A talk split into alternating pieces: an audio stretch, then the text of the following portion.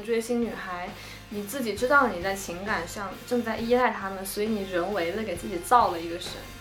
追星的这过程当中，你会觉得这这是可能是一个圈套吗？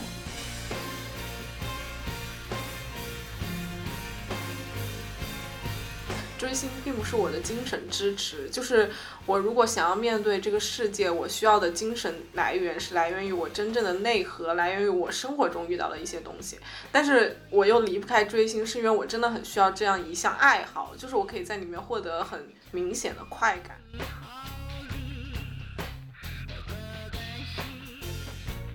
花钱能给满姐带来快乐吗？不是，就是这个中间的快感在于我是为他花钱，而不是在于我花了钱拿到了一个大屏，就带给我快乐不是大屏，而是为他花的。其实我们的问题，而是花的那个对象是他，所以相当于就是你给你爱的人花钱，可以让你快乐。对，就是他可能只是一个很平常的男孩或女孩，但是你给他花的钱和时间，让他变得对你来说很特别。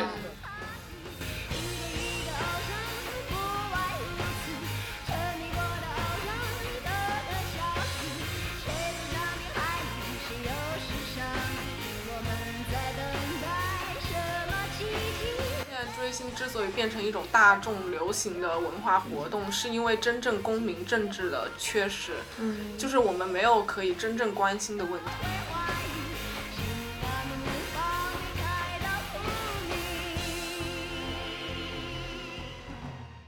大家好，欢迎大家收听新一期的八环景观。嗯，我是小谷，我是小雨，我是通通。啊，我们今天请到了一位。可爱的嘉宾，然后让他来自我介绍一下。大家好，我是李满，我是之前在一家时尚媒体的呃粉丝文化专栏的作者。李满老师非常的资深，他是我能接触到的离娱乐圈最近的 最近的女人。倒也不是吧，嗯，但是我应该是最了解粉丝的人。对对，是的，是的，是。对，然后今天我们请李满老师来，其实是想聊一个关于，嗯，追星的一个话题。然后因为最近的这个，其实各种各样的选秀节目，然后各种各样的一些风波，其实让大众的视线又聚焦到了可能这个追星或者选秀这样的一个话题上。然后，所以今天我们想来聊一聊关于追星的一些我们的，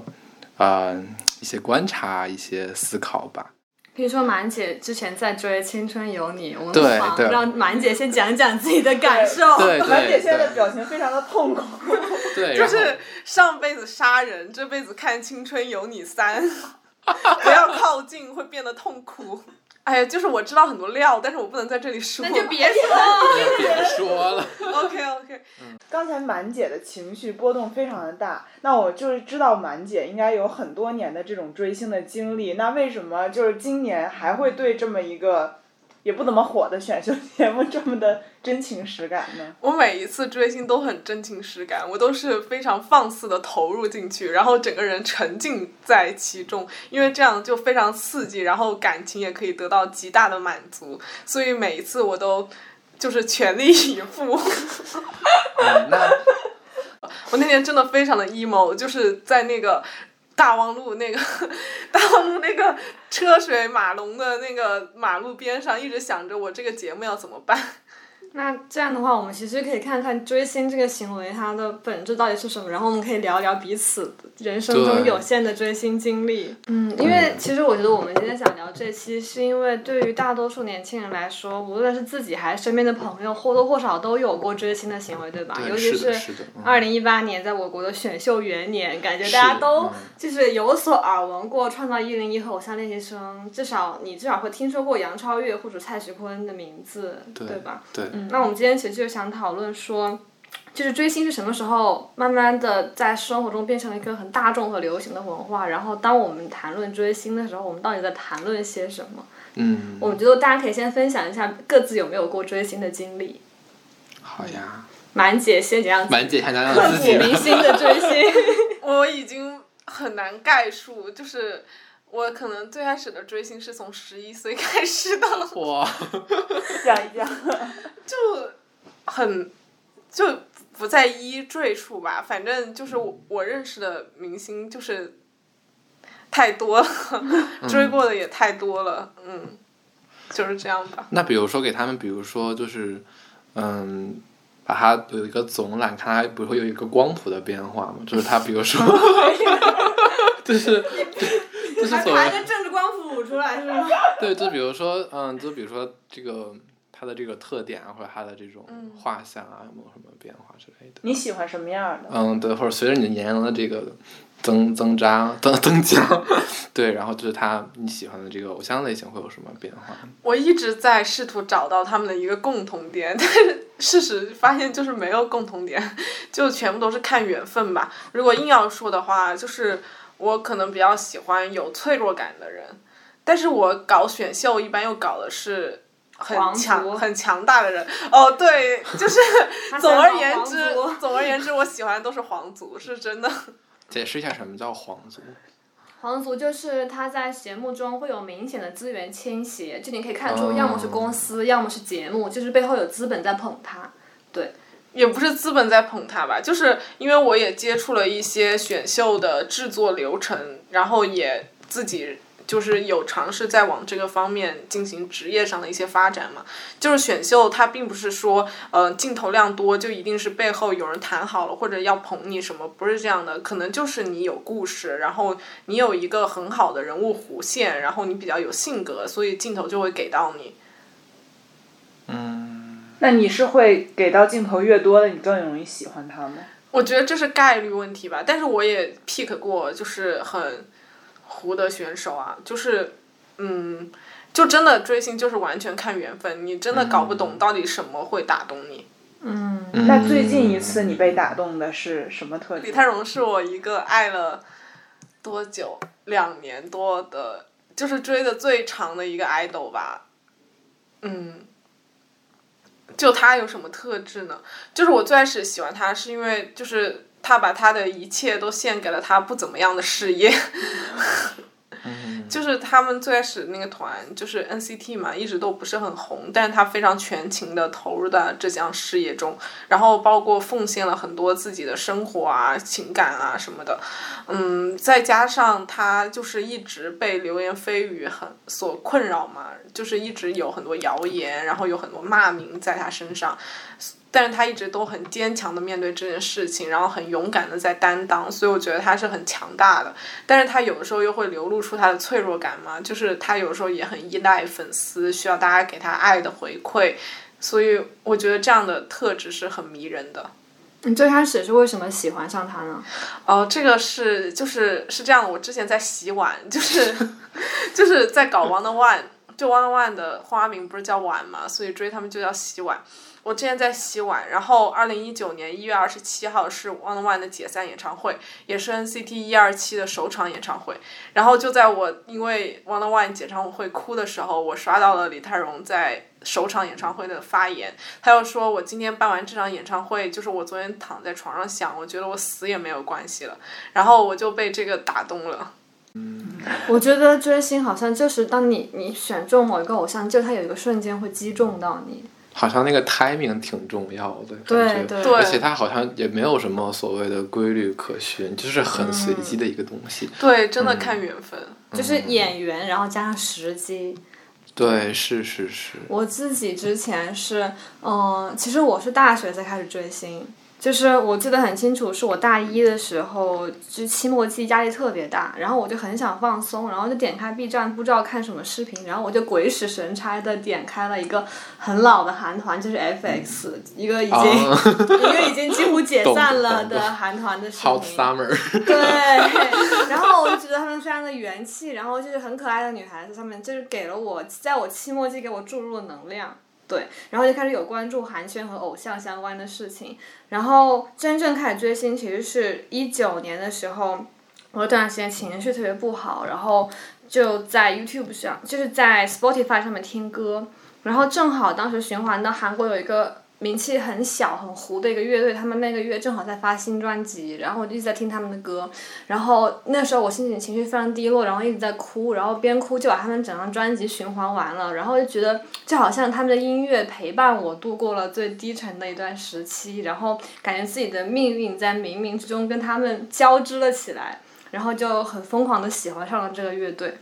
嗯，所以其实大家可能都或多或少的在追星上是进行了自己的一种情感投射，对，然后在选择追星的偶像。就是他自己，你选中谁来做你的偶像的时候，也是，嗯，和自己的经历是有关系的。对，是，就是我当时在英国的时候，我有采访过，就是英国当地的一些他们追 BTS 的一些女粉丝，然后他们追 BTS 的一个点就是说，他们觉得 BTS 释放的那种信息都是非常正面，他们的歌，他们的所有的这些，呃，演出都是释放那种非常。积极、非常普世的一些东西，比如说爱、信念，然后希望这些，然后他们就会觉得，就是西方流行乐其实追求的东西，感觉就是比较的玩世不恭，就比较的，嗯，用英文讲叫 cynical 一点。然后对，但是就是来自东亚，来自东亚的，对，就是一个，呃，韩国的，的他们的 K-pop 释放的那种东西是完全不一样的，所以对他们来说也是一种，嗯。不一样的一种文化上的一种冲击，但是我觉得其实更打动他们是那种就是人类共享的一种一种就是很深层次的那种嗯爱啊信念啊这些东西，就这些东西是可以就是穿越。穿越文化的壁垒的，嗯，对对对。但有时候我自己也会想，这种东西到底是他营造出了一个概念，还是或者说是作为追星女孩，你自己知道你在情感上正在依赖他们，所以你人为的给自己造了一个神，这样的感觉。就是我认为，比如说以 BTS 为，因为我之前也喜欢过他们其中的一个成员，我会觉得他们在舞台上展现出的形象和他真实的作为一个个人，一个九零年代的男孩子。可能并不是完全一致的，真的是分裂的。然后我们追星，可能是说你把你的某种想象和情感投射到他的舞台上和他在 MV 里出现的那种形象上。那这种形象某种程度上也有你自己往里面填充或者想象的成分在里面。嗯，就是像郭老师和童老师，如果没有特别多追星经历的话，就是你们作为圈外人。就是对追星这种群体有所耳闻的时候，会认为这是一个什么样的形象呢？嗯，我就是觉得，可能就是有一些刻板印象，就比如说，觉得好像都是一些，嗯，比较 疯狂的女孩儿，然后可能，呃，为了为了追自己的爱豆，然后比如说特别祈祷去赶飞去去机场，然后去去去解那个爱豆，就我真的破产里面会有这样的，然后去。去机场去等爱豆，或者去演唱会去堵堵他们，然后还有一些就是可能打头，对，就是这两年选秀节目非常火的这种打头文化，就是为他去氪金，为他去充钱，然后为他集资，然后让他去出道，就很多人是挺热衷做这个事情。就是作为作为一个圈外人，我是可能觉得有些时候是不太能理解，但是每个人都是有。都是需要有这样一个东西让你去投入的，对它无论是什么样的一种形式，可能是，嗯，一种精神上的投入，或者是一种哪怕就是物质上的投入，其实它没有所谓的，比如说觉得他们就是好像不可理喻呀，或者他们就是很疯狂，或者是大家会觉得就是对饭圈会有一些比较污名化的一些东西，觉得好像就是非常低幼的女孩，我觉得其实不是这样子，就是其实每个人都有这样的一些。精神上的投射的，嗯，对，所以就像我和满姐之前我们聊追星的时候，都会认为追星的经历很像是一种神圣体验，很像是一种宗教般的感受。是的，是的，对，嗯，我们会觉得说，嗯，就是在我们国家其实很少很特别的一点是我们国家没有宗教，其实，在世界上大多数国家都是很少见的，就是我们从出生开始就是没有某种特别。坚定的东西，你没有什么特别相信的，然后，嗯，作为精神支柱的那种信仰一样的存在。但是，就是随着我们长大，你的生活中会出现很多各种各样的危机，不管是情绪危机什么还是也好。然后，在我们还很年轻的时候，我们很难找到一个方式去解决它。那这个时候，给自己寻找一个外在的。就是偶像这个词嘛，偶像它的原意其实就是供奉在神庙里的一尊偶像这样子的东西，它只是现在才被引申为 idol 这样的含义。就是我们是给自己找了一尊神像供奉在那里，然后造一个神出来，给自己提供一种精神的支持。嗯，对，我不知道满姐有没有类似过的精神上的宗教体验。就是宗教体验我是有过的，但是其实我现在看得很清楚，就是追星并不是我的精神支持。就是我如果想要面对这个世界，我需要的精神来源是来源于我真正的内核，来源于我生活中遇到的一些东西。但是我又离不开追星，是因为我真的很需要这样一项爱好，就是我可以在里面获得很明显的快感。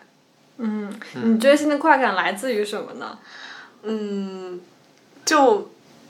就沉溺在 里面的时候，就是你会放大这个人的优点，然后为这个人的一些行为感到情感上的波动。它像是一种非常沉浸的一种体验。嗯，对。然后你会，呃，就是为他做很多事嘛，然后因为这些付出，你会感觉到很满足。嗯，我嗯嗯没有冒犯，但是就是作为一个局外人。我当时有一个理发店的托尼小哥，他长得特别像范丞丞，他长得非常像范丞丞，然后他还有一点像南柱赫。你还认识南柱赫？我都不认识。他是演韩剧的。对，就长得非常像他，然后我就，但是我有时候我那天他给我洗头的时候，我们俩聊得很好，我觉得他很可爱，他身上有很多优点，然后我觉得他如果去参加选秀，他会不会就成为了？我们中某一个人的偶像，然后我就无法想象你的偶像正在给我洗 头。我想表达的就是，就我我其实作为一个局外人，我不太能，其实不太能理解，就是说，就一个很普通的一个小男孩儿，我觉得他就像我邻居家一小男孩儿，我对他可能就是同龄人的那种，呃，友谊上的那种喜欢，就他。他怎么会成为我的偶像呢？就我，他有什么值得我崇拜？嗯就我会有这种的感觉。就是我对偶像的感情并不是崇拜，就是没有任何崇拜的心理，只是，嗯，我觉得我现在趋于成熟之后，对于偶像更更加是一种消费的感觉。就是我我消费的东西是我的情感，我的金钱，然后他给我提供就是一个光鲜的外表，就是比如说。如果是一个普通的小男孩，那他恋爱、他约炮什么的都没有关系。但是作为一个偶像，你不应该这样。然后你应该展现一个比较好的形象，然后在各个采访中说得体的话，然后有一个人设，然后按照这个人设去表现自己的特点。然后我通过我来在这上面消费我的感情和金钱，就这这是我现在的追星观。就是感觉很像一个能够满足你期待和要求的商品，就是我付出了，那你就要那样表现。对，那你是这种？我不是这种。我因为我我觉得我追星的时候，我会特别特别看重他除除抛却明星的外表之后，作为一个人，他的人性的存在。所以这也是我我抛弃了第一个在 BTS 里喜欢的那个偶像的人。其实当你看清这种事情之后，你会对追星这个行为有很大的怀疑。就是我自己现在是追的一个偶像，在很多综艺里，因为他们刚出道不久，是一个新人团体，所以他们还就感觉没有被工业化荼毒，然后还保留很大程度上的真实。然后你在他们进行的综艺和活动中，你可以看出他平时就会有一些小细节，比如说会喜欢抖腿。然后他们聊天的时候也会聊那种很日常的男孩的话题，喜欢看球、看足球，然后笑的时候会喜欢跺脚或者拍手，就是一些非常常人的东西。然后我就觉得他可以，我可以在面前勾勒出是一个普通小男孩的形象，看他在上班之外，他平时在校园中可能是一个什么样的人。但是当这个人逐渐清晰起来的时候，我觉得他能提供给我的那种。嗯，精神支柱的能力确实是在减弱的，就是他对我作为一个偶像的吸引力是越来越小的，然后我对他的感情逐渐的从把他神化为一个我的某种支柱，慢慢变成一种淡淡的，就是一个我觉得还不错的人，他在那里，然后等我有空的时候，我会去关注一下他的近况，就有一种好像是生活中的朋友或者那样的感觉。对，所以不同不同性格的人，其实我觉得追星是投射了你自己很多性格和成分的。然后不同性格的人追星，其实也有不一样的理解。而且我喜欢这一个偶像，非常我觉得很明显的是，因为他们团有十二个人。然后我在，就我其实刚开始是在挑选，就我说的十二个人中，谁会成为我 pick 的那一个。然后我最开始其实喜欢的不是他，而是另一个人。但慢慢的，他吸引到了我。然后我觉得他吸引我的特质是一些我自己不具备的特质。就他是一个有能力在，他很少。他不是很喜欢出风头，然后总是缩在整个团体的角落里，但是他会自己在后面做一些很莫名其妙的事情，就是玩自己的东西，然后捣鼓的很开心，把自己的生活一个人过得很愉快，然后也毫无偶像负担。他虽然长得很帅，但是总是很刻意的扮丑。对，然后我觉得这一切和我之前接触到的人们对偶像的定义，还有我自己对自己的要求都很不一样，所以可以说是这种反差，就是慢慢的吸引了我，就投射了我对自己的某种期待。嗯嗯，我觉得我跟童老师可能属于那种，就是你对偶像的喜欢好像是建立在某种意义感上面，就是好像就是你就是喜欢他那些。就他有一些你根本不具备的东西，而且可能你你奋斗一辈子你也无法达到。比如说，我喜欢 Gaga，Lady Gaga，就是因为那个时候就是初中的时候，我我知道这个人，他特别的叛逆，他特别的狂野。然后我觉得他身上的那种那种精神，是我就是可能就是我很久都不会有的那样的一种感觉。然后，但是我那时候特别渴望去去去冲破的一些东西。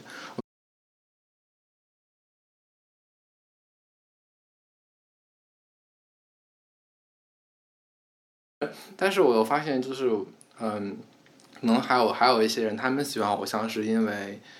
好像是从他们身上看到了自己。比如说我大学室友，就是他当时就是追创造创造营的时候，还有特别喜欢喜欢那个杨超越。嗯。然后他就，我后来我就问他，我说你为什么喜欢喜欢他？他就说，这杨超越看起来傻傻的。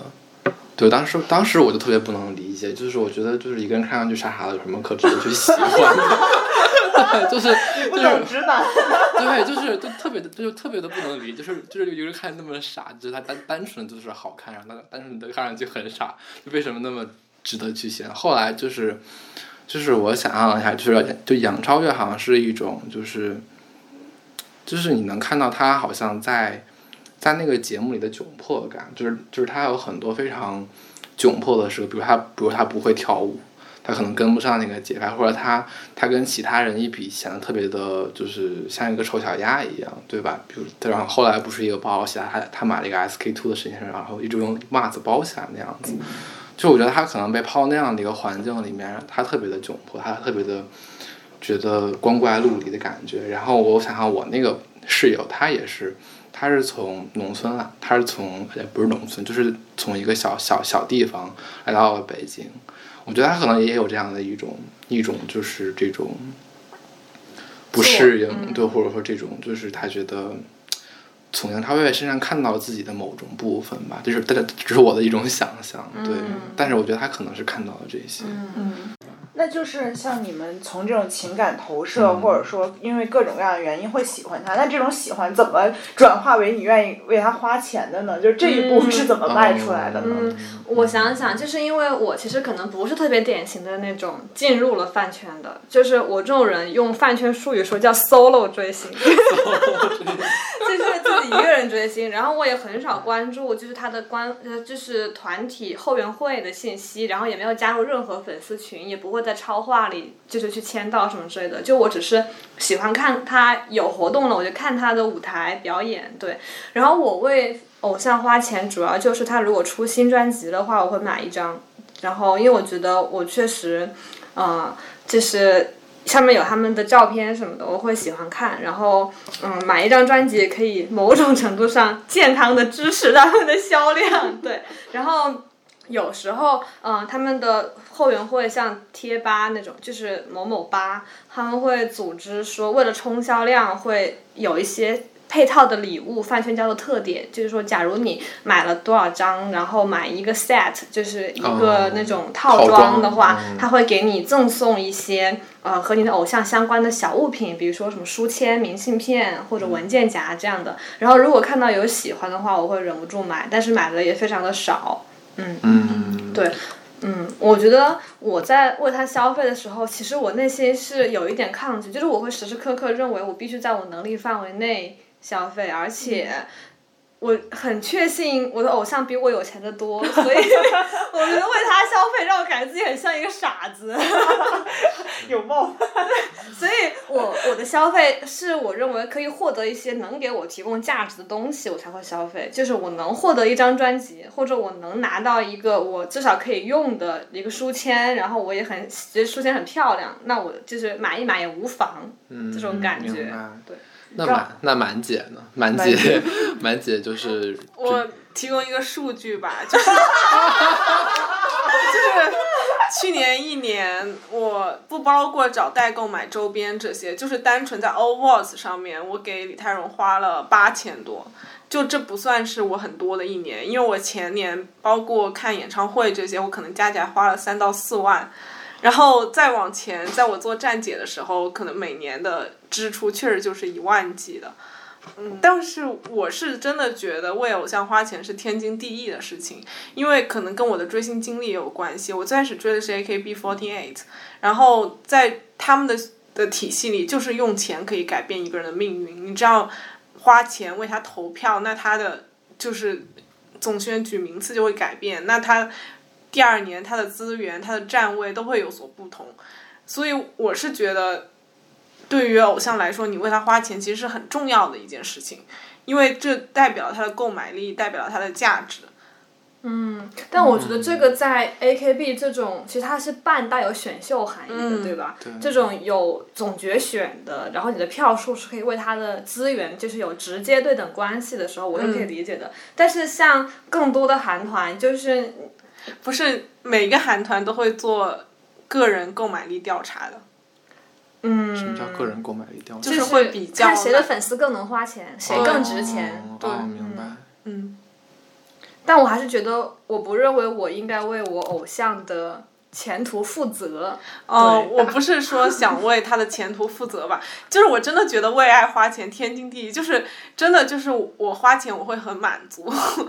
就是获得那种满足感。再加上我觉得看演唱会看，呃。看，就是去接送机啊，然后去现场这些，为这个花钱都不算什么，就是都不能说，就是一种消费行为嘛。就是因为我要看他，那我就必须要花钱啊。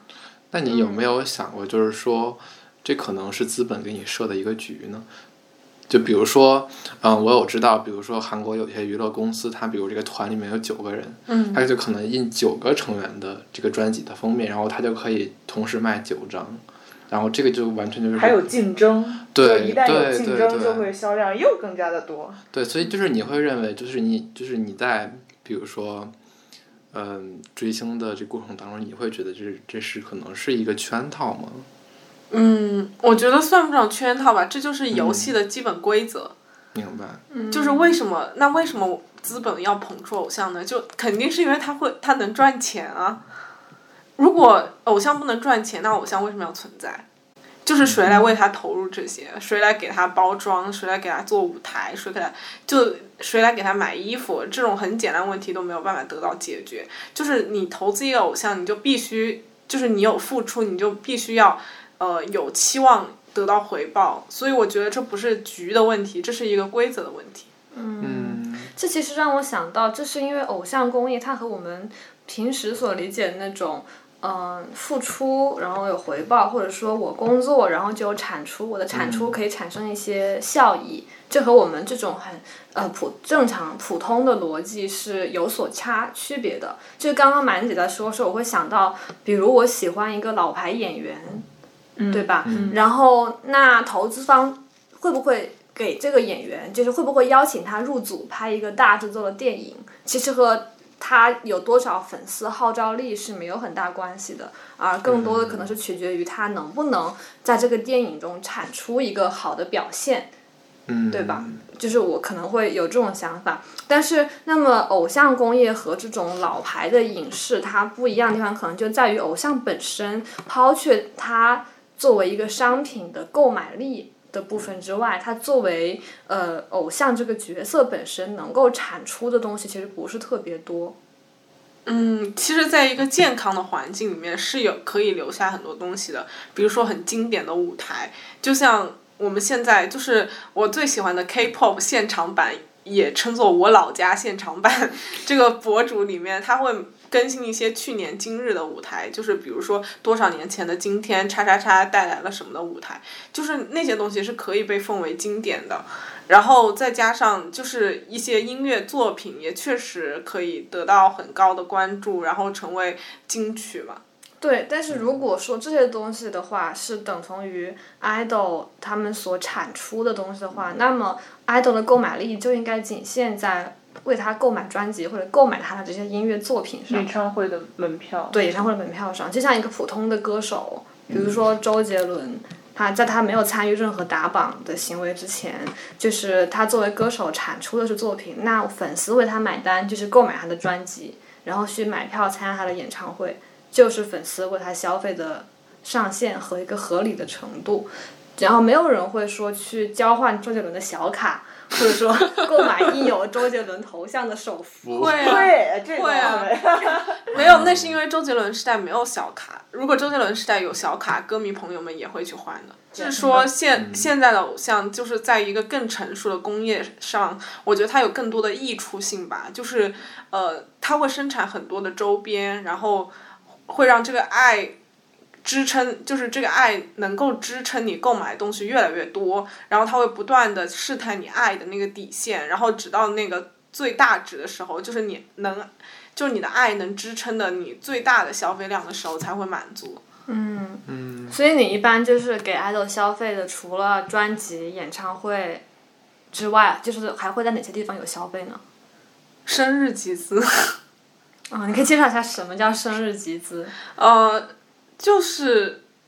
生日集资，就是呃，为了给 idol 过生日，不是要有很多广告大屏啊，然后很多应援项目嘛，然后后援会就会呃做一个集资的项目，让大家都就是往里面投钱，然后拿最后的钱去做这些应援项目，就是这。我觉得生日集资还好了，你至少看得到东西。我觉得真的就是盲打集资的，就是《青春有你三 》这种选秀节目啊，就是他打的钱都是用来买号，就是买打头的号和买就是奶卡，然后给他们投票。奶卡就是在真果粒那些箱子里面，就是比如说一张卡是二十票还是十五票，就这种，然后。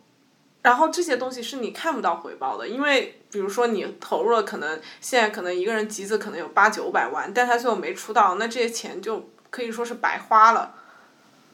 对，但是我还是热衷打钱，就是我在追这个人的，就是我现在《青春有你三》的 pick 的第一周就给他打了两千块。哇！是我认识的，就是。一个我们学校的学姐，就是因为于景天出事之后，她很伤心，然后她想打一笔，然后他就打了五千块钱分手费，给给给于给于天，嗯，给的贴吧，给于景天的后援会，对。啊，我之前在媒体做过一个关于粉丝 A P P 的一个选题，我觉得蛮有意思的，就是我采访过一个，就是这种。就是他也是去年给《青春有你》做打头的一个粉丝，他就说。他又觉得好像这这些年来，就是生日集资，包括这种打头的集资，好像现在陷入了一种，他觉得会越越来越病病态的这样的一个循环。就比如说偶练的那个时候，就是偶像练习生时代，他说差不多一个选手就是集资一百万就可以挤进出道位，然后到了青春有你，就是去年的青你的时候，就得到三百万，就甚至你都可能进不了前前十。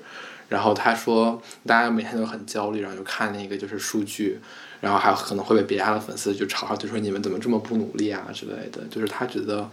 好像就到后面变成了一个一个资本游戏。他其实本来就是说。就他就是很单纯，他出发点好像就是说我我给你打点钱，然后我们大家一起把你捧出道，但他后来变成了一个一个像军备竞赛一样的一个东西。嗯，你会感觉一种被催着去打。对，被催着去打钱，被催着去卷入这场游戏的一种感觉。对他会觉得，就后来他觉得这这种感觉，他觉得不行，我不能接受，所以他后来就退出来了。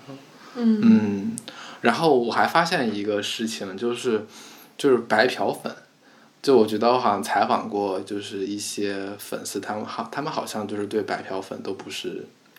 会有很大的敌意。啊，对，就会觉得白嫖不是粉。对，就会觉得，就因为白嫖粉就属于不花钱，不花钱嘛，就是他不花钱买任何的周边或者专辑之类的，所以就是想问问满姐，就是你对白嫖粉，或者说你观察到身边的这些资深的资深的追星女孩，就是对白嫖粉是什么样的一个感觉呢？嗯，我首先解释一下为什么偶练的时候只需要一百万，而现在需要一千万吧。嗯，是，就现在差不多出道是《青春有你三》应该七八百万左右。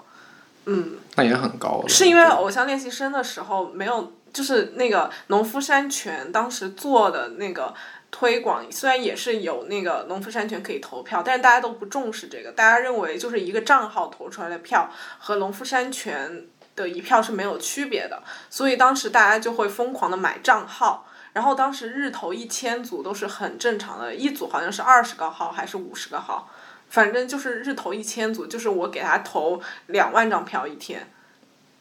哇，就是一个人吗？对，一个人。天。对，就是所以当时都中数据、中打头，而不中奶卡、不中钱。然后到了《青春有你》系列的时候，这个时候，嗯，就是奶奶的。就是赞助商的那个奶的比重越来越大了，就是大家都会宣传说，就是这个奶卡的票是不会被清的，但是你打头数据打头用账号投的票可能是会清的，所以大家就会花更多的钱在买奶卡上。这个时候黄牛也会兜售奶卡。对，让我们想想，就是很多很多年前超级女生投票的时候，大家就是用手机短信。发送一个短信过去，这样子。然后我再说说白嫖粉吧，我个人是觉得只要是粉，就大家都欢迎。就是我觉得现在饭圈对白嫖的厌恶也没有那么严重了，就是有段时间是真的觉得白嫖就不是粉，但是现在就是大家也知道，就是所谓的路人粉、路人好感的重要性吧，所以就是我觉得基本上大家的态度还是说，只要是粉就欢迎。那这就有一个矛盾啊，就是。就像很多，就是以前，比如说我们假设以，呃某老牌演员为例，就是他的粉丝不会给他花钱，但他有很好的路人盘，他的人气很高，很多人喜欢他和好感他。对，那我们刚才说的，其实说 idol 他的人气或者购买力就取决于粉丝为他花多少钱，对不对？那这其实是有一个矛盾在里面的。如果我们依然欢迎那些，就是如果饭圈依然欢迎那些不提供购买力。的，那他们就是说能够为偶像提供什么呢？呃，就是路人好感很重要的一个原因是路人好感越高，就是路人粉就越多，路人粉越多，转化为真的可以真情实感花钱的粉丝就越多。嗯，所以他的逻辑还是最后是希望能够有更多人为他花钱，就是把这个池子养的很大，所以所以就是你最后转化的哪怕就是，而且路人好感高的话，就其实，呃。就其实你，比如说偶像要谈一些商务啊，或者是要谈一些资源啊，可能也会有更大的优势吧。嗯，那我有一个问题，就是假如我是一个白嫖粉，我不花钱，和你花了两千块钱，我们在这件事情上获得的快乐。是一样的吗？我觉得取决于个人。对。对啊，就是，就假如说我能够通过不花钱获得和你花两千块钱同样的快乐，那我肯定选择不花钱呀。但是有些人就是，就像我，这花钱能这不就是我和满姐吗？就是因为对我。对我个人来说，我的成长经历让我觉得我的钱只想花在我能够摸得着、看得见的地方。钱花在刀刃儿不是，不是，这至少我得我付花了钱，我得买到一个东西吧。对呀。比如我可能买到了一张 专辑，对，然后同时我又支持了我喜欢的人，那我很开心。对，就是花钱这个行为本身不能给我带来快乐。那花钱能给满姐带来快乐吗？嗯，比如说，就是你看到那个生日集资，你看到那个偶像的脸出现在西直门的大屏上，对，有什么快乐？就是有。当然很快乐。嗯，就是就是你能描述那种感觉嘛？就是。嗯。就是两千块钱是怎么转化的呢？互联网大成了转化。就是怎么量化一下？我好计算一下我这个投入的产出。ROI 是吧？投入回报比。我觉得也没有什么投入回报比吧，就是打多少钱是看当时的心情。就是你打了一些钱进他的生日集资，然后这个集资投出了偶像的脸，在一个很繁华商圈的屏幕上，然后你获得了快乐。这个中间的逻辑是怎么样的？就是，就是我爱怎么花我的钱，我就怎么花。为什么？好的，最后结论就是满姐挺有钱。人也还是满姐有钱。但这样就和我们常说的消费主义很像啊。不是，就是这个中间的快感在于我是为他花钱，而不是在于我花了钱拿到了一个大屏，就带给我快乐，不是大屏，而是为他对花的，对对，其实我们的问题而是花的那个对象是他。对，就是哦嗯，所以相当于就是你给你爱的人花钱，可以让你快乐。对，哦，我想起了一句话，就是《小王子》里面说，正是你花费在玫瑰上的时间，才使得你的玫瑰变得珍贵无比。就可能可以这么理解嘛，就是他可能只是一个很平常的男孩儿或女孩但是你给他花的钱和时间，让他变得对你来说很很特别别嗯对哦。对这可能也是为什么我觉得我对我的偶像的感情始终还是在一个理智的界限内，然后总是这种淡淡的那种 勉强维系着的感觉，因为我并没有给他们花就是特别特别多的钱。我觉得我最大的一笔消费就只是去看他们的线下的签售会，然后买了就在黄牛那里买了签售会的门票，然后上头的时候因为想要去接机，所以找黄牛买了他们的那个航班的信息，就知道他会在几点钟降落，然后就可以在那个机场去接机这样。那么问满姐一个问题，就比如说你有没有你有没有就是在追星过程当中，比如说你在一个人身上花了不少钱，然后最后他糊了，或者他最后出了一些什么事情，火过，你知道吗？然后就就是类似于这样的事情，然后会让你就是很崩溃嘛，或者说你崩溃那个点是什么？是觉得那个是是你伤心这个人不行，还是觉得啊我就是这些钱好像白花了那种感觉？肯定是伤心这个人不行啊，比如说嗯《青春有你三》这个破烂节目，我靠，搞到这个地步，就是真的就是让我非常的伤心，因为我担心的是我 pick 的人的前途，就是嗯，然后。就是只要不是他塌房，就是不是由他本人引发的错误，我都是为他感到伤心，就是不是为我的钱感到伤心。但如果是他本人塌房，或者是他做出了很真的让我不能忍受的事情，我会为我的钱心疼。我要帮我解释一下什么叫塌房？塌房就是指他就是个人言行或者是有一些失失失格。对，对偶像失格。但其实就是我自己最近也在反思，就是我之前是很，嗯，就我在喜欢上一个 idol 之前，我会决我会进行一番决定，就是要不要把自己的心敞开，就是完全让这个人成为我的支柱，就是相当于你很真诚、真心的把你的感情奉献给他这个样子。然后那个时候，当我呃沉迷在这个 idol 中的时候，我会认为，嗯，只有当我敞开我真心的时候，idol 才会成为我的精神支柱。然后我需要这样一个的精神力量在外在支持我。但是我最近就是在反思这种行为。我之前觉得给自己人为的造一个神是无可厚非或者完全可以接受的一件事，因为在这个大家都很焦虑、迷茫的时代，你得有一些东西撑住你自己。但我最近会觉得，嗯，就是确实就像满姐之前说的那样，还是找到一个自己内心和我本身相关的，然后我和我的生活也切实相关的东西，它才能够真正的成为你的支柱。就是追星只能成为一个爱好，而不不是完全可以被你自己赋予那么大意义的。就是更重要的还是我们，就是它可能能一定程度上缓解你内在的空虚，但是想要自己充实起来，还是需要一些更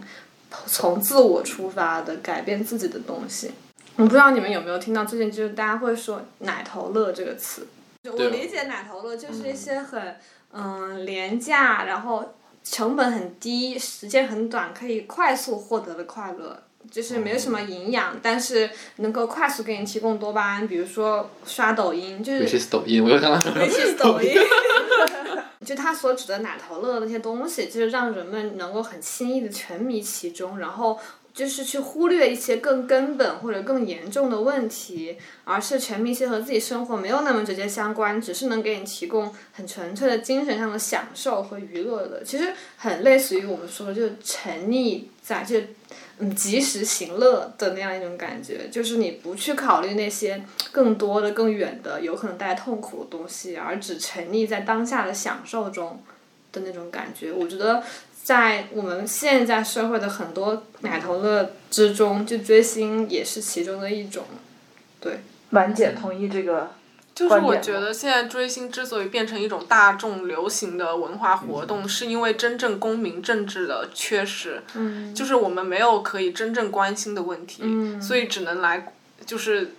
找一些这种娱乐化，然后消费化的东西来沉溺其中。嗯，对，我觉得源头还是在于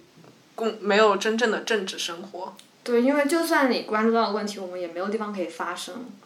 就大家，我觉得现在中国最大的是声量最大的地方应该是微博吧，就是、嗯对吧？但是在微博上，大家能够看到最多的就是娱乐相关的信息，无论是说大家真的关注娱乐最多，还是说发出的声音最后能被看见的，最后也只剩下这些娱乐相关的东西。我觉得不只是发生的问题，就公民的政治生活不只是发生，而是在于你要关心你身边的政治团体，或者是我有呃，真的我有我的权利，我有我的诉求。就像托克维尔说的，就是美国的那种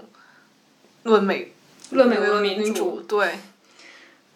我想起就是之前有一个学者写过一个论文，就是在零五年快呃超女这个现象火爆的时候，他们都很乐观，觉得这是中国民主化的一个、嗯，呃起步。对对对，但是实际上，呃，事实上它跟这个是完全两码事儿，因为当你讨论偶像，或者说你用钱、用脚、呃用钱来投票的时候，其实它和那个民民主生活是两回事儿的。我觉得当时他们觉得超女跟民主有关，其实是因为舞台上展现的是各种各样不同的活生生的人，然后你可以有权选择出你认为好的那个，或者能够代表你的态度的那一种。但现在好像变成了，其实大家本质上都是一样的商品，然后我是在购买我看中的那一个商品而已。是，但我最近就是，嗯，因为我最近关注的各个博主，就是大家的观点越来越激烈之后，他们会强调说有一些事情，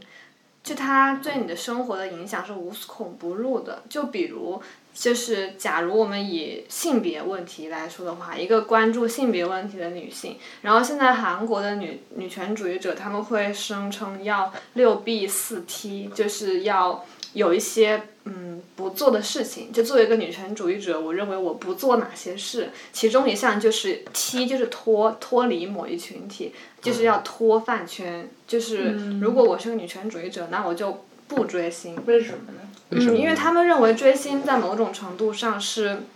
就是偶像工业，它本质上对你进行的一些影响，是和你想要关注社会问题和真正的那些性别矛盾是相冲突和违背的。就是追星行为的本质是会侵蚀你的一些想法，然后是不利于你成为一个真正的女权主义者的。对，就是在一些人看来，他们会认为追星是和你的一些真正的大事是冲突的。嗯，听上去像是他觉得，就是如果你追星，好像就像你没有什么独立思考的能力之类的这种感觉，有点像。对，就他会把追星就是直接定义为某种东西，比如说直接定义为消费主义。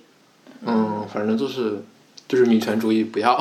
不要追星。嗯，对对对，会有这种，这个也挺也挺僵硬的。因为每个人都有自己不同的选择。对呀、人也是很多面的。对，对啊，而且就从零五年的时候，大家就在在吵说李宇春或者说超女带坏了这一代人，嗯但是当时他们带坏那一代人现在也三四十岁了，他们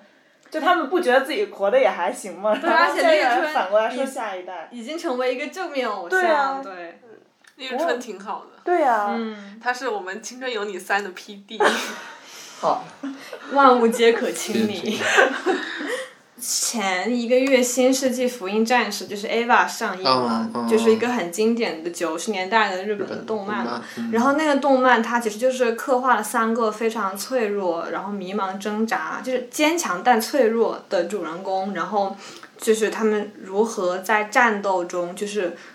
看待这个痛苦的世界，然后怎么样和自己和解，或者无法和解，然后永远的挣扎痛苦下去。然后这个当时在九十年代日本就是引发了轰动嘛，然后就是日本年轻人就都奉为神作，然后引发了非常强烈的共鸣。然后在中国也是有很大一批 AVA 的死忠粉，对就是。然后我之前看到一篇文章分析，它之所之所以能够引起青年人这么广泛的共鸣，就是因为它和国家还有这个时代当时的状态是息息相关的。就是因为每个人都正处在那种，嗯，就是经济曾经腾飞，最后发现它是一个泡沫，然后破碎，然后我们在很激烈的社会环境中，不知道能够如何生存下去的时候，那种挣扎被反映了出来。然后其实就是在同时代，A K B forty eight 在日本诞生了嘛，就是偶像工业的最起初的起点。在日本，就是在经济泡沫破碎之后，人们很绝望的生活中，然后元气少女偶像诞生了。他们就是给人们的生活增加了很多，就是希望和力量的感觉。这是偶像的初衷。那其实我会觉得说，中国的偶像业越来越发达，人们人们越来越多的开始想要给自己就是变得追星的一份子，是不是也和我们整个时代的气息是相关的？对，我觉得是，就包括就是时代情绪这个问题，包括我在我在英国的时候能感觉到 BTS 在在那边真的挺火的，嗯，就是我能在街上甚至看到有人跳 BTS 的舞，嗯。的那种程度，然后就会觉得，其实整个你看到近几年整个世界的这种情绪，就整个我觉得社会这种情绪其实都是挺挺低沉的，然后我觉得美国啊年轻人好像都在都在思考，好像。那个自我实现的通道好像就要关闭了，或者是你没有什么，就是在这么一个动荡的一个时代，你好像不能抓住什么东西，但你能抓住什么？就好像是偶像能带你的那种力量，那种那种安慰，那种希望。所以我觉得就是，就包括为什么 BTS 能火呢？就是他能在他能出圈，能走出东亚，能在整个世界范围内引发轰动。嗯，其实我觉得确实跟我们所处的这种时代情绪是有关系的。对，我会觉得偶像就像是一个绝望的，然后你看不到出口的时代里面人们的最后一根稻草一样，就是你觉得你能抓住一点什么东西，然后这个东西它是最后一点光亮，它是美好的，哪怕你知道这个美好可能很短暂或者很虚假，但是你人就是有趋光性，然后你愿意付出很多东西，付出金钱和感情来维持这个光亮的存在，让你知道在。某种你所身处的黑暗中，还是有一些希望存在。那我们今天这期八环景观就到这里，感谢大家的收听。呃，祝大家的偶像都顺顺利利、大红大紫、事业有成、永不塌房。永不塌房。好的，那我们下期再见。拜拜拜拜。